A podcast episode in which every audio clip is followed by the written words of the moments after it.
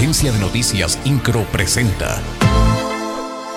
Resumen informativo. El gobernador del estado, Mauricio Curi González, inauguró la clínica post-COVID, la cual atenderá a pacientes previamente seleccionados para que reciban rehabilitación. Dicha obra tuvo una inversión de 36.6 millones de pesos y a decir del gobernador responde a un propósito de Estado, pues es el resultado palpable de una sociedad que se organiza, un gobierno que escucha y un sector médico del más alto nivel.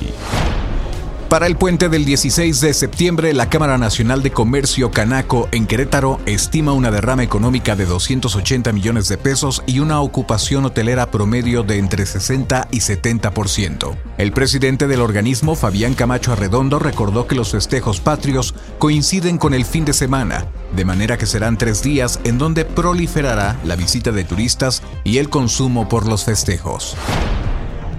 Al cierre de agosto, Querétaro se ubicó en el lugar número 7 de las entidades con mayor porcentaje de generación de empleos formales en el comparativo anual. El Instituto Mexicano del Seguro Social dio a conocer el reporte de empleo del mes pasado, en el que se informa que Querétaro incrementó en 5.5% entre agosto de 2021 y agosto de 2022. A nivel nacional el aumento fue de 2.8% y se registran 21.236.866 puestos de trabajo.